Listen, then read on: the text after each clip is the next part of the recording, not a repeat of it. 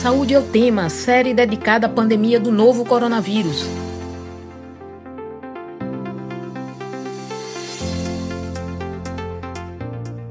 Olá, ouvinte das rádios Universitária FM 99.9 MHz e Paulo Freire AM 820 kHz. Milhares de pessoas ficaram com algum tipo de problema pós-Covid-19, por isso os problemas do pacientes não acabam quando ele recebe alta do hospital. A sequela motora é uma das principais consequências que dificulta as atividades básicas do dia a dia. Por isso, a fisioterapia tem importante papel para recuperar o condicionamento físico. No Saúde é o tema de hoje, vamos falar sobre as sequelas motoras da Covid-19.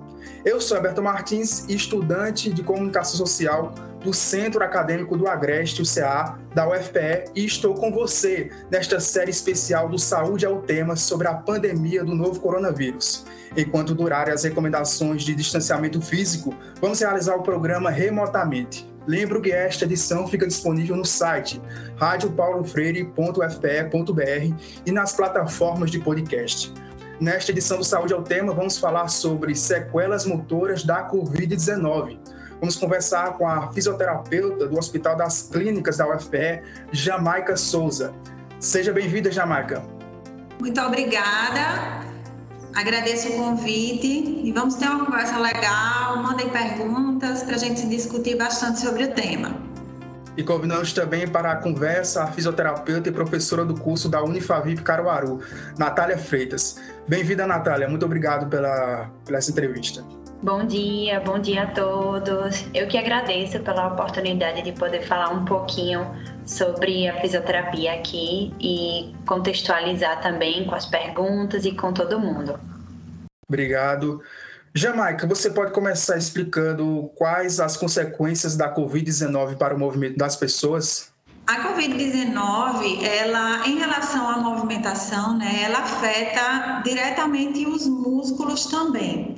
É, a gente fala muito dessa questão dos sintomas respiratórios, mas essa questão muscular, essas queixas musculares que vão desde dores, a fraqueza, câimbras, incômodos para realizar as atividades do dia a dia, vai muito além disso, né? É, acaba prejudicando a condição funcional do indivíduo. O que é, que é isso?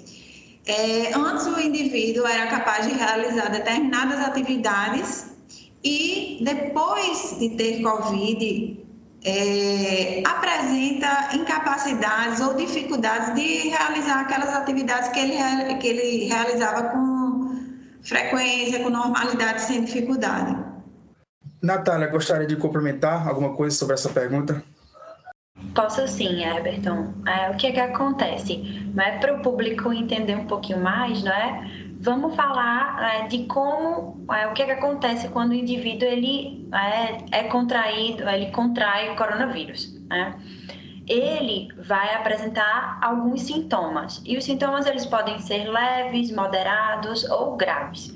Então, aquele indivíduo que tem sintomas leves, ele vai se recuperar em casa e dificilmente ele vai ter alguma sequela motora. O indivíduo que é acometido de forma moderada, ele pode chegar a ir para o hospital, precisa de cuidados é, moderados ou até intensivos, e aquele indivíduo que é acometido de forma grave, ele vai para os cuidados intensivos na UTI. Né? Esse indivíduo né, que é acometido de forma grave, ele vai passar um tempo na UTI. Então, vai depender da gravidade. Né? Ele, vai, ele pode fazer uso de ventilação mecânica. Então, se o paciente ele precisa de ventilação mecânica, ele vai necessitar de sedação também. Então, essa sedação, né, digamos assim, vai paralisar a musculatura respiratória e também aquela musculatura periférica, né, que vai realizar os movimentos dele. Então, é, ele vai passar um tempo com essa, é, é, com essa musculatura paralisada.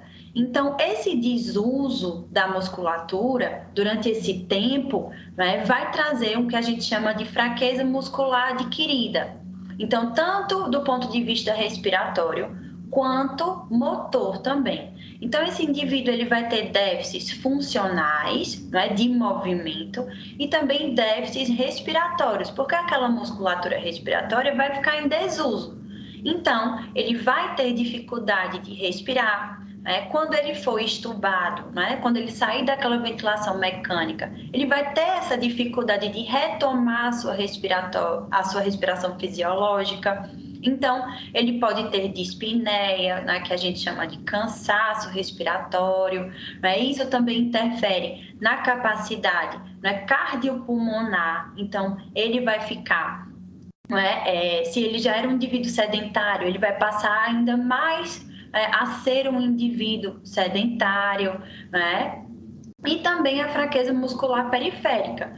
Então, ele pode passar né, a ficar sem os movimentos, né, ou ter dificuldade em realizar os movimentos, ou até mesmo né, ter algum um déficit maior. Né? A gente fala assim de déficit, né, déficit de equilíbrio, né, déficit né, motor, não só de força, mas o equilíbrio é acometido.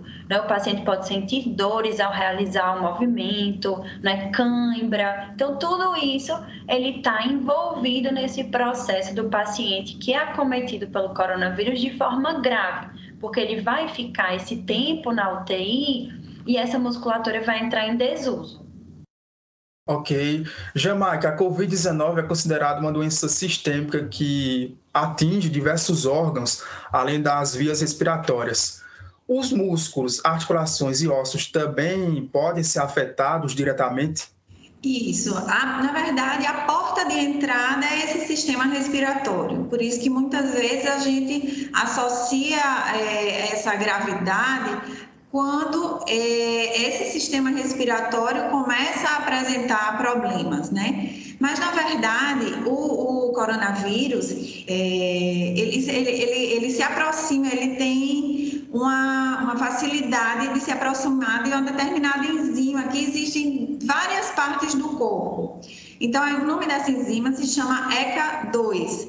Essa enzima existe na parte do pulmão, existe na parte do coração, dos rins, do sistema gastrointestinal. Então, essa facilidade de se ligar a essa enzima para entrar nas células do nosso corpo facilita que, e permite que ela envolva qualquer um desses sistemas. Como o sistema respiratório é a porta de entrada, são os primeiros sinais que apresentam.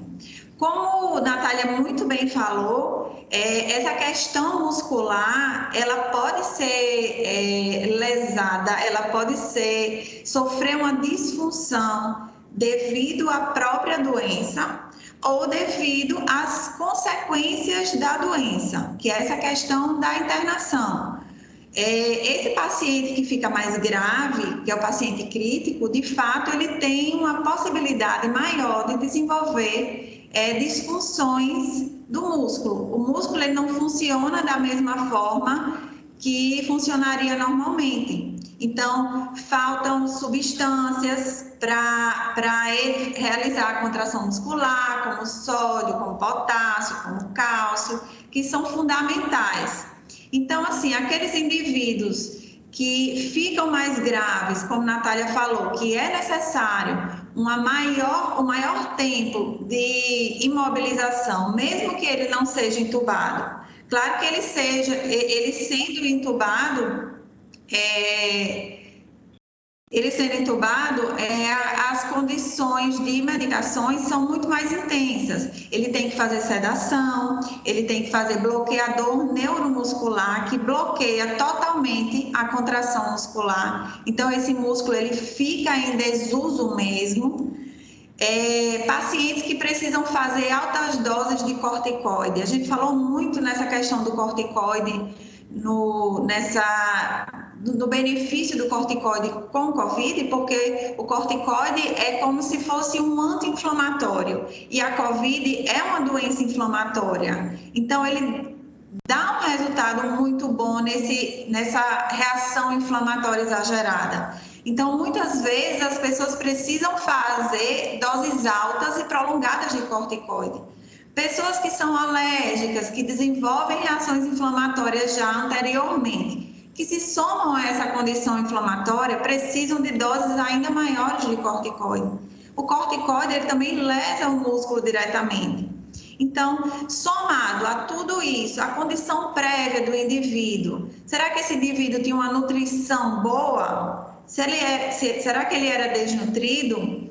A gente falando de desnutrição, é, a gente lembra também que entram os obesos, não são só aqueles indivíduos magrinhos com pouca massa muscular, né? Os, os indivíduos obesos, muitas vezes, eles podem se apresentar desnutridos. E além dessa questão da desnutrição nesse paciente obeso, de, em termos musculares, é, o obeso ele é um paciente inflamado por natureza. Então, qualquer coisa inflamatória no paciente obeso, ela passa a, a desenvolver uma proporção ainda maior, uma inflamação muito mais grave. Então, a gente tem ali aquele paciente que é, fica grave, tem paciente que não chega aí para o hospital e diz: Olha, eu não tenho condições de me levantar, eu não tenho condições de ir ao banheiro, fazer as minhas atividades do dia a dia, mas como pode? Se eu não fiquei grave, se eu não precisei ficar internado e eu tô assim. Então, assim, muitas vezes fica meio confuso. Será que eu tô assim? Ou, ou, ou se é alguma coisa depressiva que já está é, acometendo, pode ser também, né? Não, não, não deixa de haver a possibilidade, mas existe esse comprometimento direto do, do músculo pela inflamação também. Ok, Natália, a Jamaica tem citado essa questão do público obeso, mas em relação agora às pessoas com deficiências, elas possuem essa, essa probabilidade, essa possibilidade maior de desenvolver restrições a movimentos, aos movimentos? É, Berton, depende muito assim né, da deficiência daquela pessoa, né? Porque nós temos pacientes que têm uma deficiência, mas que eles têm função, né? Eles são funcionais, têm sua funcionalidade preservada, né? Como é uma doença recente, a gente tem muitos estudos, mas ainda falta muito, né, se aprender com ela. É, o que a gente percebe é que indivíduos descondicionados, indivíduos obesos que já têm alguma doença com acometimento inflamatório, esses indivíduos, eles também, no caso, eles podem desenvolver uma doença mais grave. Aí podem é, precisar de um atendimento intensivo ou até mesmo ser atendidos em casa por algum profissional num formato domiciliar. Mas é, é, a gente precisa entender que, como é um vírus, é, também pode ter alguma, alguma correlação genética. Ainda tem muitos estudos é, é tentando descobrir mesmo né, como é que esse vírus se comporta em cada indivíduo. É, é, de acordo com a genética, né, comorbidades, paciente diabético, hipertenso. Né? Agora, deficiências funcionais né, não tem muita correlação ainda. Né? Pode ser que a gente veja algum estudo futuro tendo essa correlação. Né? A gente viu um pouquinho né, de acometimento de forma grave em pacientes com síndrome de Down. Eu tive alguns pacientes assim. Né? Pacientes principalmente né, comorbidades associadas, mas de deficiência mesmo física, né, que a gente sabe que a síndrome de Down tem uma hipotonia associada, então eles já são indivíduos que têm uma fraqueza, né, uma força diminuída, digamos assim.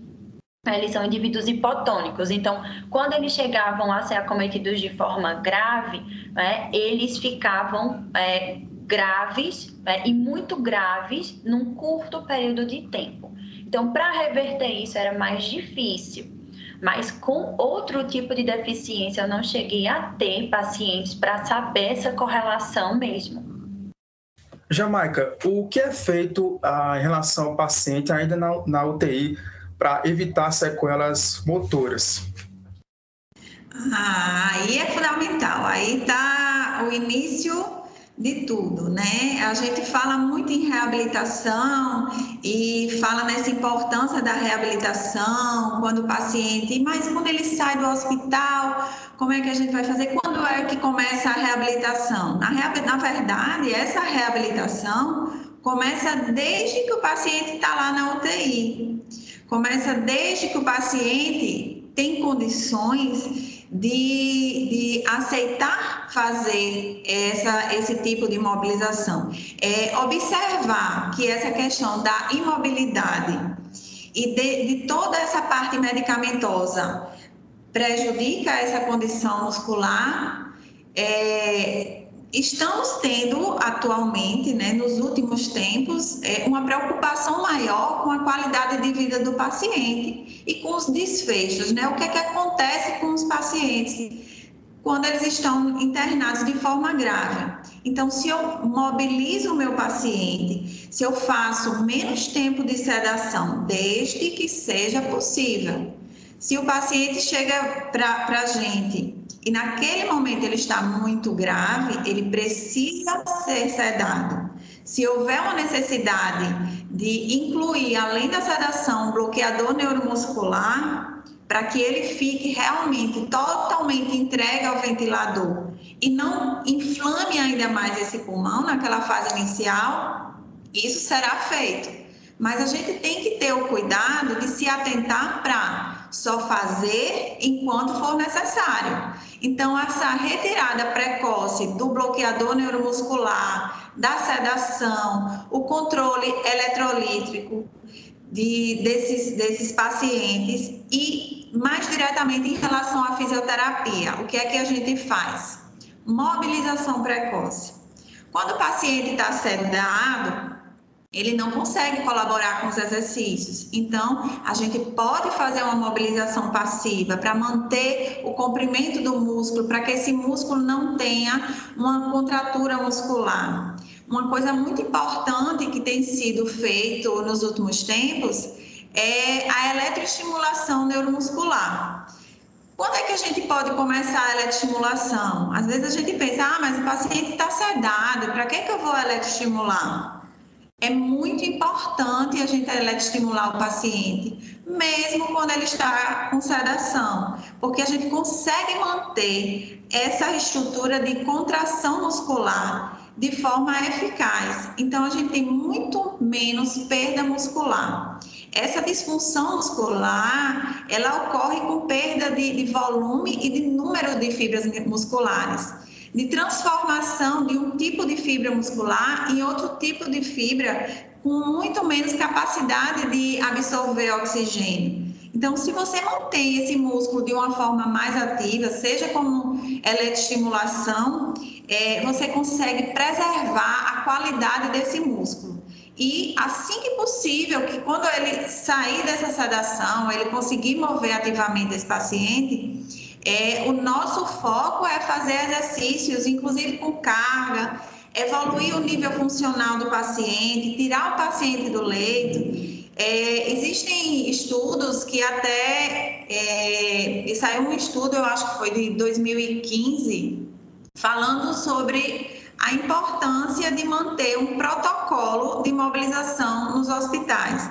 Não é só assim, vamos combinar de movimentar aqui os pacientes. Não, existe um protocolo, uma linha de raciocínio. A partir de quando que eu vou mobilizar meu paciente?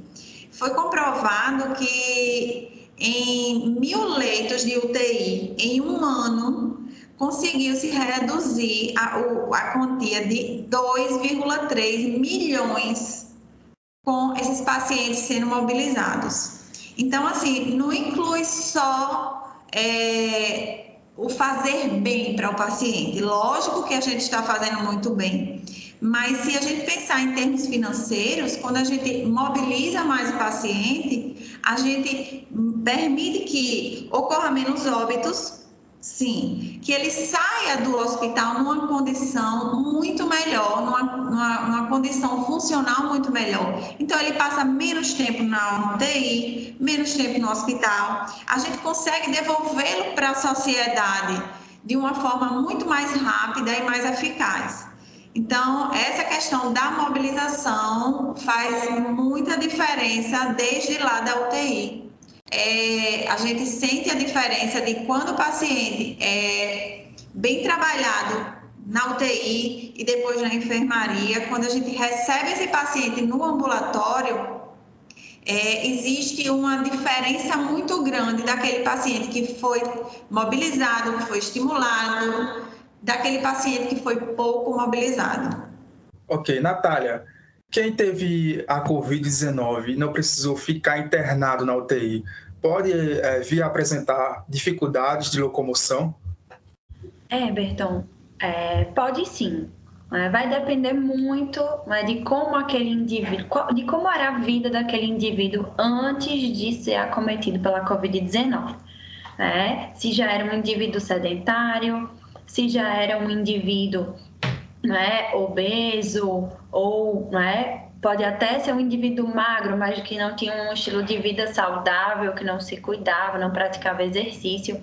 É, a gente tem alguns pacientes que foram atendidos em casa enquanto estavam com a Covid-19, que não quiseram ser atendidos no hospital. Né? Então, alguns, alguns pacientes pediam né, esse atendimento domiciliar, onde a gente prestava né, um suporte de oxigenoterapia, né, de ventilação não invasiva, e eles precisavam ficar em repouso. Esse repouso pode trazer um déficit funcional, mas vai depender muito do estilo de vida daquele paciente. Mas se é um paciente que passou né, de uma semana a duas totalmente em repouso, ele vai ter déficit funcional, ele vai ter fraqueza, ele vai ter uma dificuldade ao se locomover mas não é igual aqueles indivíduos que precisaram ser internados e é, de cuidados intensivos. Então, vai depender muito. Né? A gente precisa ter uma boa avaliação daquele paciente, né? utilizar as escalas funcionais para saber né? o quanto que aquele paciente foi acometido,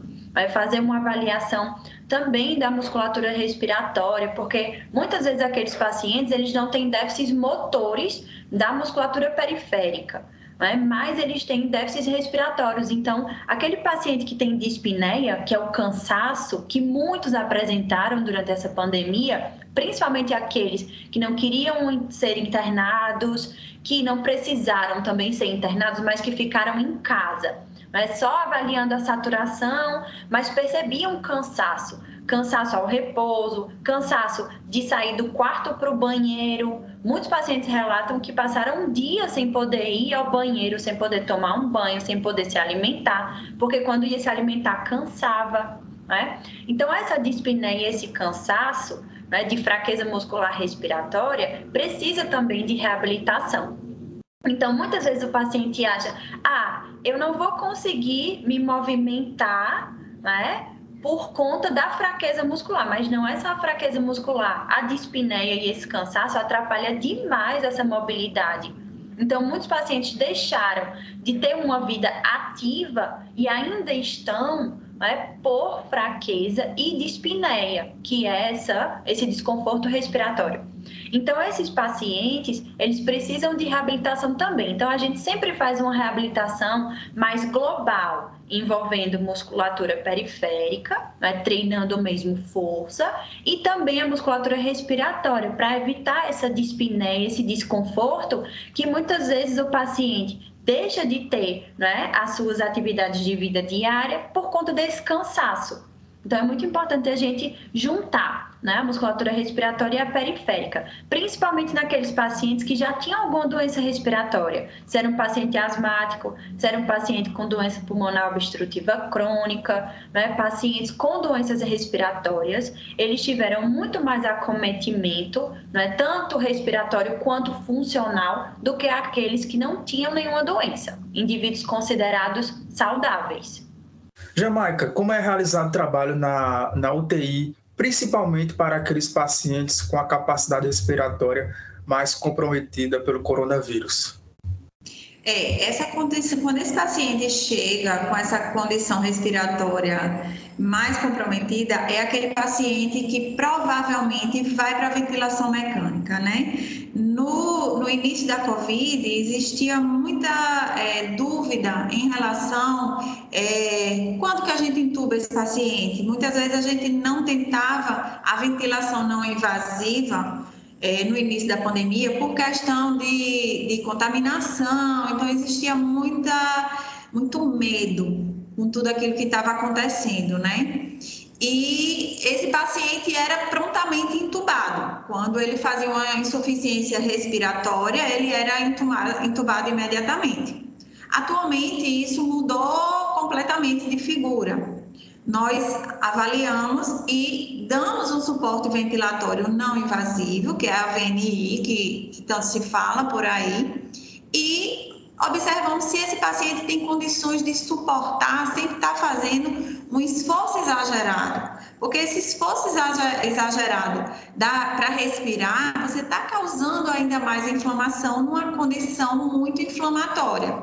Então, você vai acabar piorando aquela situação do paciente, do, a questão pulmonar. Então, é saber bem o momento de oferecer a ventilação mecânica invasiva se for necessário fazer, deixar o paciente em repouso, sedado, mas lembrar dessa questão que o paciente sedado a gente já pode começar a pelo menos mobilizar passivamente e eletroestimular e do ponto de vista respiratório, assim que possível, a gente iniciar o desmame, que é a retirada gradual desse suporte respiratório. Então, o paciente passou daquela fase inflamatória, que foi a causa que levou ele a não ter condições de respirar sozinho, ele conseguiu é, passar por essa fase. O que a gente pode fazer é dar um suporte para que esse pulmão fique o mais protegido possível durante essa fase.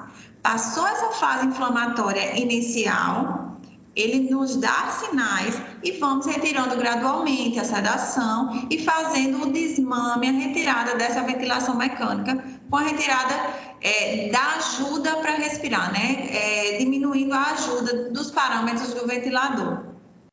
E assim que possível, tirar esse paciente da ventilação mecânica.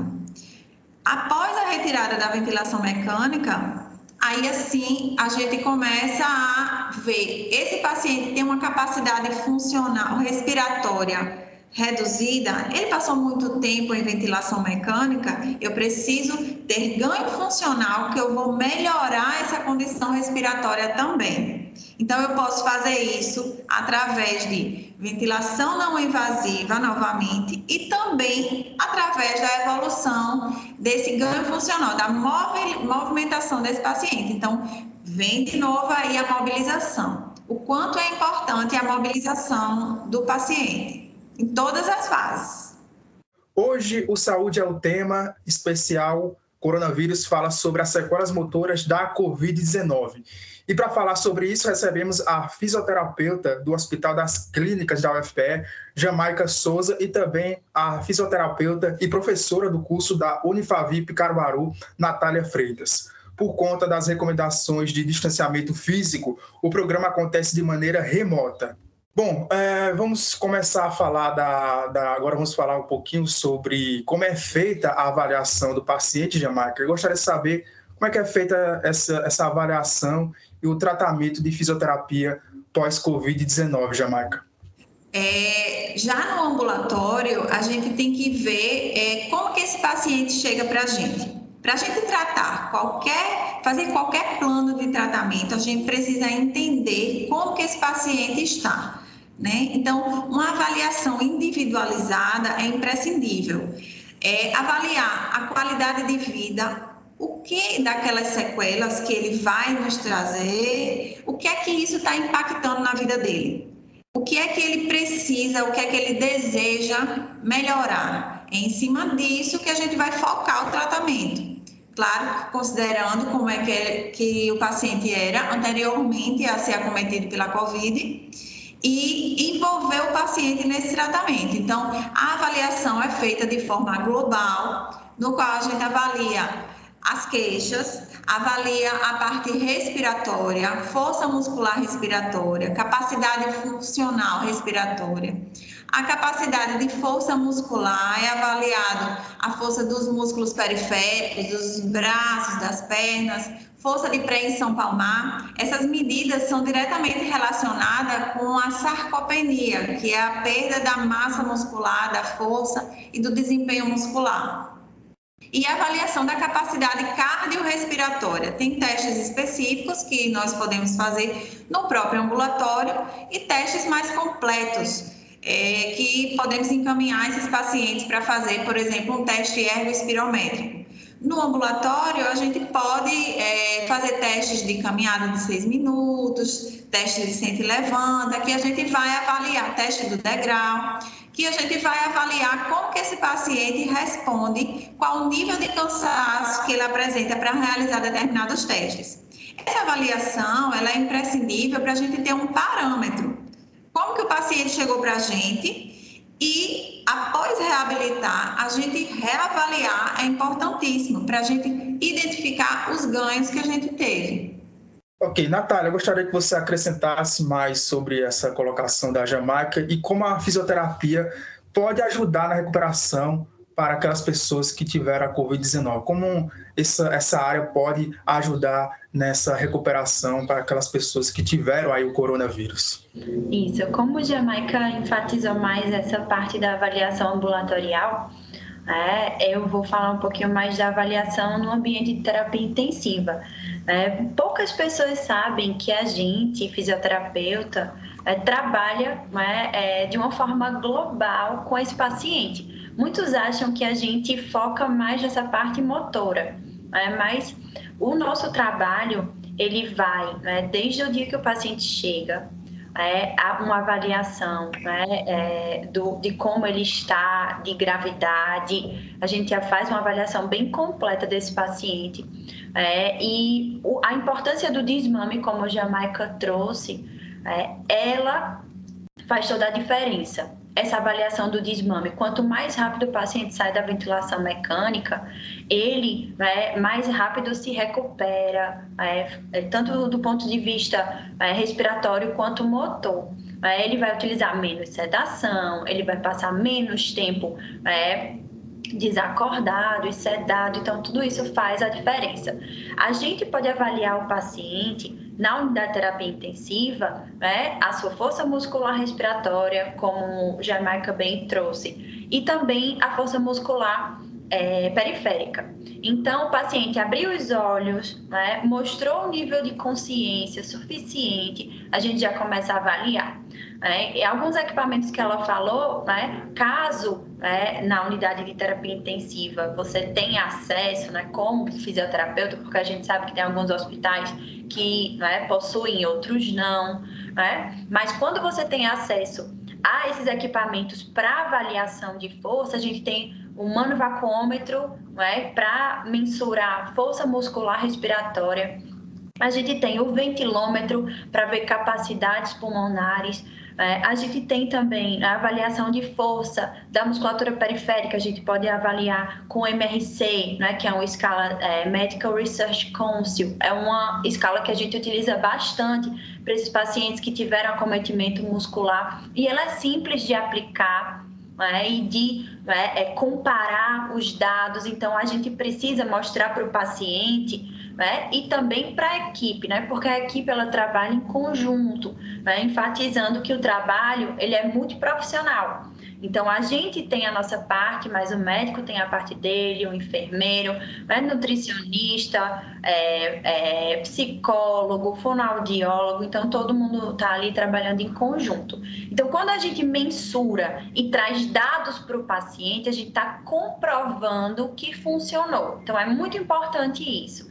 Mostrar para a equipe né, que o nosso trabalho funciona, mostrar para o paciente com dados que ele teve uma evolução.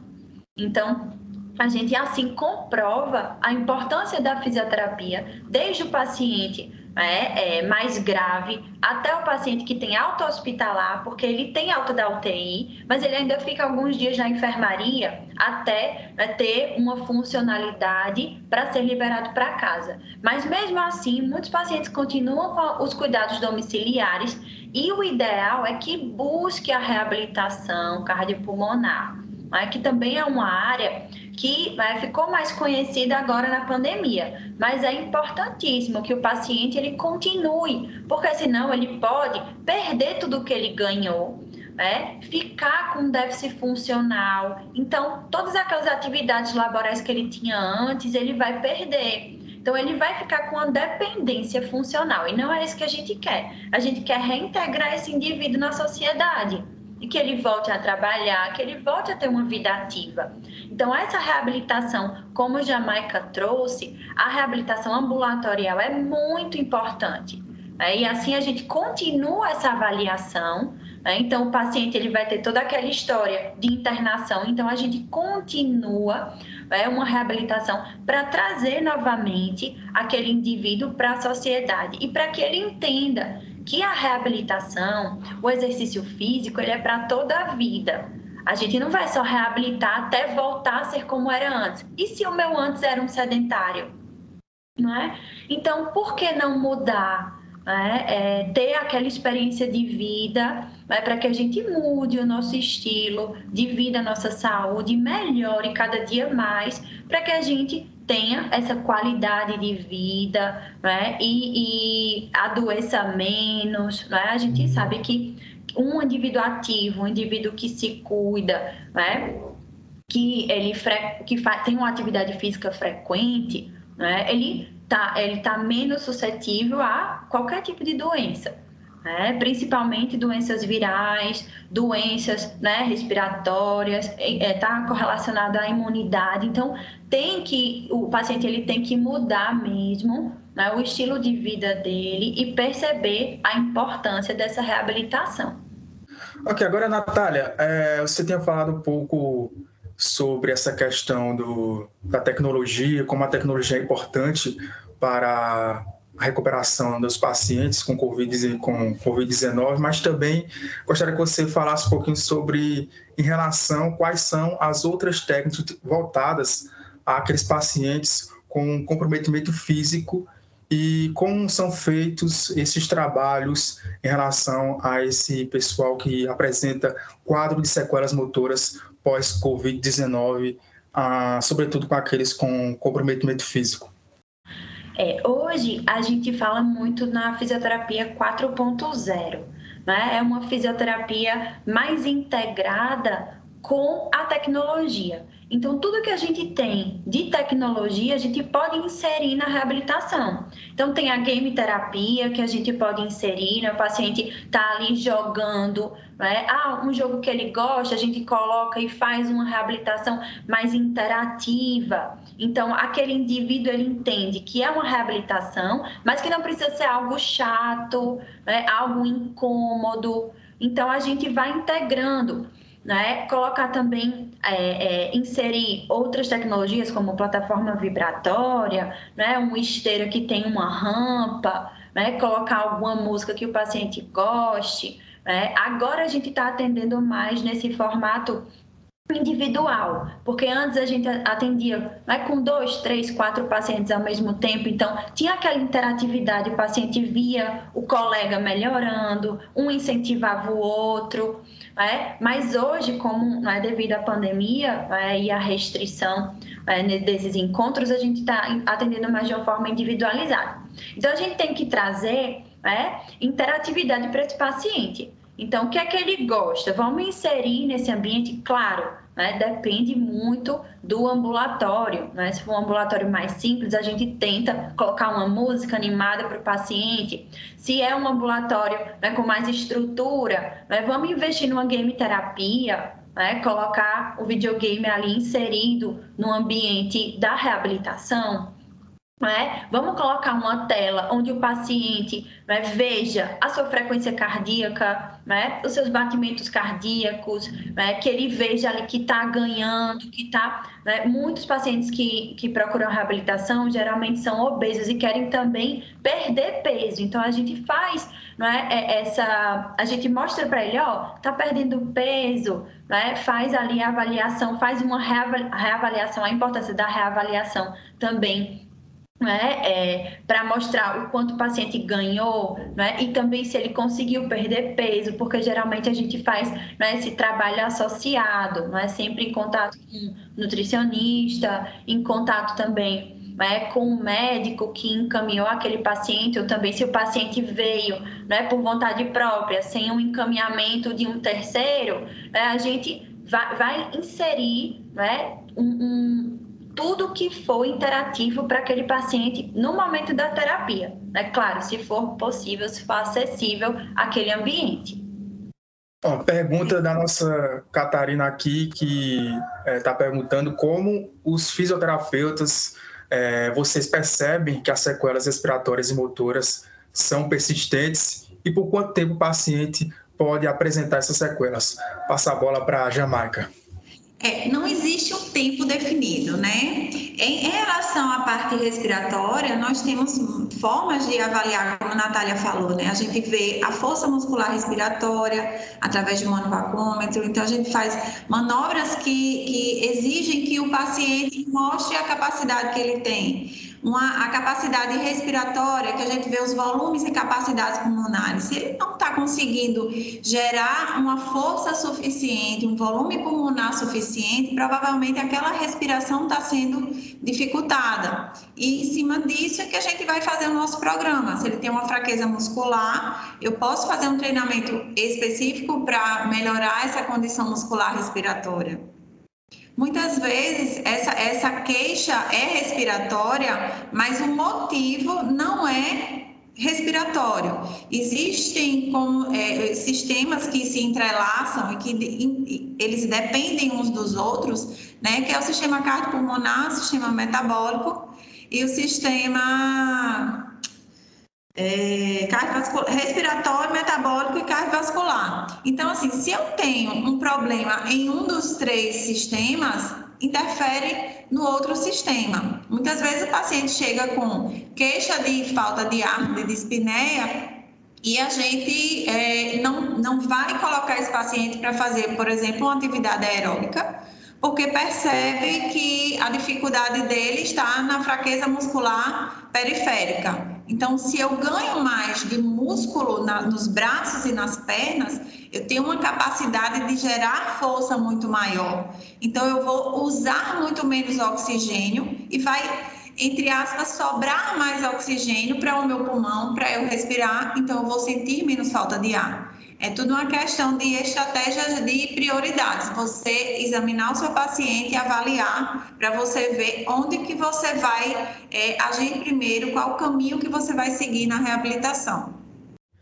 Natália, Pilates, Yoga e a prática de atividades físicas também podem ajudar a diminuir o impacto das dificuldades no movimento ocasionadas pela Covid-19? Sim, Everton. É, qualquer tipo de atividade física é, já é importante para aquele paciente, vai fazer diferença. Mas lembrando que um paciente que foi acometido pela Covid-19, que teve déficits né, cardiorrespiratórios, o ideal é um exercício né, aeróbico. Então, é, fazer uma atividade física como correr, é, esteira, bicicleta, é, dança, atividades aeróbicas, porque ele teve uma queda dessa capacidade cardiopulmonar. Então, para ele se recuperar, para voltar a ser um indivíduo condicionado, ele precisa também associar todas essas é, atividades que você falou, mas também a atividade aeróbica. Porque se ele só faz ah, exercícios é, mais funcionais, como é, pilates e yoga, ele não vai estar ganhando essa capacidade cardiopulmonar e aeróbica. Então, ele precisa associar. Se já era um indivíduo que fazia é, algum tipo de atividade é, mais focada no ganho de força ou manutenção de força muscular, o ideal é que ele associe. Hoje a gente tem muitas atividades né, interativas como né, a gente está vendo agora o beach tênis, né? Tem gente que gosta de atividades esportivas. Então, todas essas atividades que a gente associa a ganho aeróbico é, são indicadas mas somente atividade ou de força, não é aquele indivíduo que gostava de fazer academia, não é só ali nas máquinas, exercícios somente de força, não é, não é indicado. É, é o indicado é que ele associe exercícios de força, né, de musculatura periférica, com exercícios aeróbicos. Jamaica, o paciente que necessita de fisioterapia pós-Covid-19, ele consegue recuperar completamente o condicionamento físico que tinha antes da doença? Sim, depende do acometimento, na verdade. Se ele teve um, por exemplo, um evento neurológico, que a gente sabe que a COVID, por exemplo, é, é uma doença de formação de trombos, né? Uma doença trombótica. Então, assim, se ele teve algum evento neurológico, no caso um AVC, a gente tem que considerar essa, essa sequela neurológica. Mas, de forma geral, em termos de descondicionamento, disfunção muscular pelo imobilismo, pela inflamação da doença, esse paciente é recuperado sim. E lembrando que, por que não esse paciente vai ser acometido pela Covid-19, ter um déficit funcional, se recuperar e ir além, né? E, e, integrar mesmo no seu dia a dia uma reabilitação, um estilo de vida diferenciado, né, com atividade física. A gente precisa muito falar sobre sedentarismo, porque durante a pandemia, é, os pacientes sedentários não foram só os que precisaram ser internados, e aqueles pacientes que ficaram né, trabalhando em casa, que não podiam sair, né, que pararam de fazer atividade física, tudo isso interferiu e aumentou a população sedentária. Então, por que não é, investir na sua saúde? É, ah, eu não gosto de fazer academia porque é muito chato. Mas hoje a gente tem tantas atividades, não é? esportes, que a gente pode não é, ser amador, não precisa ser profissional, mas né, integrar nesse nosso dia a dia, ter uma qualidade de vida melhor, né, e, e ter esse momento de pandemia como incentivo né, e também como ensino. Né? Então, ensinar para a gente que a nossa saúde está em primeiro lugar e que, não é, querendo ou não, a gente tem que deixar o nosso corpo preparado para esses momentos. A gente sabe, né, que o vírus ele vai perdurar. Então, pessoas saudáveis que se cuidavam, né, é, eram acometidas, né, mas tinham uma chance mínima de precisar de cuidados intensivos. Né? Poderia até chegar a ficar grave, mas a gente teve poucos pacientes assim que tinham uma atividade é, física no seu dia a dia, que se cuidavam, que tinham uma boa alimentação, que acabaram sendo acometidos. Mas aqueles pacientes que já tinham alguma doença associada ao sedentarismo, alguma doença respiratória, é, acabaram ficando muito mais graves e morrendo também. Então, alta taxa de mortalidade para esses pacientes e alta taxa de mortalidade, né? Aqueles pacientes que ficaram com déficits que a gente não consegue reverter, né? Porque já tinha um problema respiratório ou motor prévio. Então, para a gente reverter é muito mais difícil, né? Dependendo da gravidade, do tempo que passou na unidade de terapia intensiva. Nós temos pacientes aí que passaram 90 dias, né? Pacientes que passaram mais de três meses, né, internados. Então, imagine o déficit que eles ficaram, né? principalmente motor. Então, é, é, um tempo longo, como Jamaica mesmo falou. Não existe, assim, uma receita de bolo que a gente fala, ah, em três meses o senhor vai estar tá, né, de, é, como era antes. É, o programa Quando é Bom, o Tempo História, né? Ótimas colocações aí das nossas convidadas. Então, gostaria de agradecer demais a você, ouvinte, que nos acompanhou. E se você é, já foi vacinado, você já pode se vacinar, vá logo. E mesmo, e mesmo que é, você que não foi vacinado, continue seguindo as medidas de prevenção. Para mais informações, consulte a Secretaria de Saúde do seu município.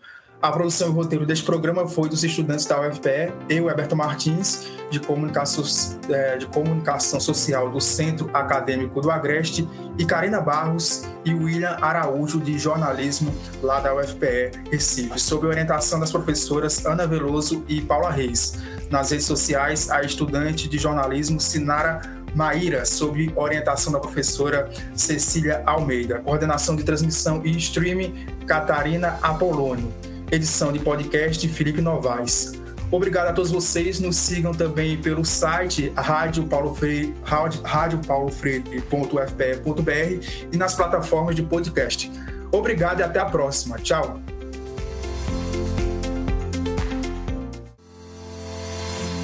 Saúde é o tema, série dedicada à pandemia do novo coronavírus, uma produção da Rádio Universitária Paulo Freire, AM 820 kHz e da Universitária FM 99.9 MHz, com o apoio do programa Fora da Curva e da Pró-Reitoria de Extensão e Cultura da Universidade Federal de Pernambuco. A música tema é a faixa Teamwork, de Scott Holmes. Para mais informações, acesse www.ufpe.br/rpf.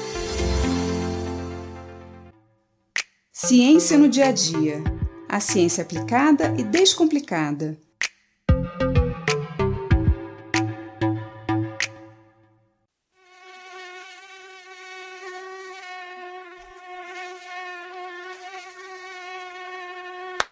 Aff, ninguém suporta esse zumbido, né? E além de não deixar ninguém dormir e sua picada coçar desesperadamente, os mosquitos podem transmitir muitas doenças. Os mosquitos se alimentam geralmente das plantas, tanto do néctar das flores quanto dos frutos ou outras partes das plantas que estão em decomposição. Mas as fêmeas dos mosquitos também se alimentam de sangue, que tem os nutrientes necessários para que elas produzam os ovos. Pois é, só as fêmeas nos picam. E para que elas consigam furar a nossa pele e sugar o nosso sangue, elas têm um aparato bucal super especializado. Esse aparato, chamado de probóscide, é composto por um sistema de tubos bem finos, como agulhas, que furam a nossa pele e coletam sangue. E nesse processo, os mosquitos também liberam uma saliva que contém substâncias anticoagulantes. Quando nos furamos ou cortamos, o sangue coagula rapidamente. São os nossos vasos sanguíneos atuando para fechar aquela lesão e evitar a perda de sangue. A saliva do mosquito atua evitando que o sangue coagula, para que continue a fluir enquanto ele estiver sugando. E essa saliva produz uma reação na nossa pele que causa coceira. Em muitas pessoas, essa reação pode ser ainda mais intensa, que é o que chamamos de reação alérgica, e pode provocar grandes inflamações na pele. A saliva dos mosquitos também causa dilatação dos nossos vasos sanguíneos, facilitando a sucção. E ela também serve como meio transmissor de vários microorganismos patogênicos, que são os causadores de doenças. Vírus como dengue, zika, chikungunya e o vírus da febre amarela são transmitidos por mosquitos do gênero Aedes, sendo Aedes aegypti a espécie mais comum. Mas além dos vírus, outros microrganismos patogênicos são transmitidos por mosquitos. A malária e a leishmaniose são causadas por protozoários, e a filariose, também popularmente conhecida como elefantíase, é causada por um verme nematóide. Todas essas doenças são transmitidas por mosquitos. Como uma única fêmea pode picar várias pessoas, ela vai transmitindo esses parasitas de um indivíduo para o outro. E como podemos evitar essa transmissão de doenças? Impedindo o mosquito de se reproduzir. As fêmeas depositam seus ovos na água ou próximo dela, pois suas larvas são aquáticas. Os ovos, quando são molhados, eclodem, e as larvas passam por três estágios até formarem uma pupa, ainda na água. Da pupa vai sair o mosquito adulto, que então sai da água para se alimentar e se reproduzir. Qualquer pequena poça de água parada pode ser utilizada pelas fêmeas para colocarem os seus ovos. A melhor maneira de evitar a proliferação dos mosquitos é não deixar nenhum recipiente com água. Os ovos dos mosquitos só eclodem quando em contato com a água, mas eles podem ficar secos, dormentes, por vários meses, só esperando uma chuvinha para eclodir. E o lixo depositado nas ruas é um dos maiores focos de mosquito, porque acumula água da chuva, formando o local ideal para as larvas se desenvolverem. Cuidar do lixo é a melhor forma de afastar os mosquitos. Uma outra forma bem eficaz de evitar a proliferação dos mosquitos é cuidar das matas. Isso mesmo. Quando desmatamos a floresta, acabamos com os inimigos naturais dos mosquitos, como os pássaros e os morcegos. O morcego insetívoro pode capturar até mil mosquitos em uma hora, muito melhor do que repelente. E falando em repelente, algumas plantas podem atuar como repelentes naturais, como a calêndula, a citronela, o capim-limão ou capim-cidreira, a lavanda, o gerânio, e todas elas você pode ter em casa. Essas plantas liberam óleos que têm odores fortes e assim espantam os mosquitos. O óleo de citronela é bastante conhecido e pode ser facilmente encontrado em lojas de produtos naturais. Ele é usado como infusões repelentes. Os mosquitos têm centenas de receptores nas antenas e também na probóscide, o seu aparato bucal. E esses receptores detectam várias substâncias no ar e na água. Assim, as fêmeas conseguem escolher o local mais nutritivo para colocar os seus ovos e também conseguem chegar até nós. Com esses receptores, os mosquitos detectam o calor do nosso corpo, as substâncias que nós liberamos pela pele, chamadas de ácidos graxos, e conseguem inclusive encontrar as nossas veias através das substâncias químicas que existem no nosso sangue. E assim eles furam a nossa pele no lugar certinho. Essas substâncias que nós liberamos pela pele podem ser mais atrativas ou mais repelentes para os mosquitos, dependendo da sua composição. E isso varia muito de pessoa para pessoa. Você já percebeu como algumas pessoas atraem mais mosquitos do que outras? Até o que nós comemos ou bebemos pode afetar essa atração ou repulsa dos mosquitos. Muitos cientistas vêm estudando os componentes desses ácidos graxos que nós liberamos para descobrir meios de aumentar a nossa proteção natural aos mosquitos. Os repelentes industrializados não devem ser usados de forma rotineira, pois contêm substâncias tóxicas que podem fazer mal à nossa saúde. A melhor estratégia é evitar o acúmulo de lixo e de água e preservar as matas e os animais que se alimentam dos mosquitos. Mantendo essas defesas naturais, fica muito mais fácil combater essas doenças. Eu sou Mariana Guinter, bióloga e professora da Universidade de Pernambuco, e esse foi mais um Ciência no Dia a Dia.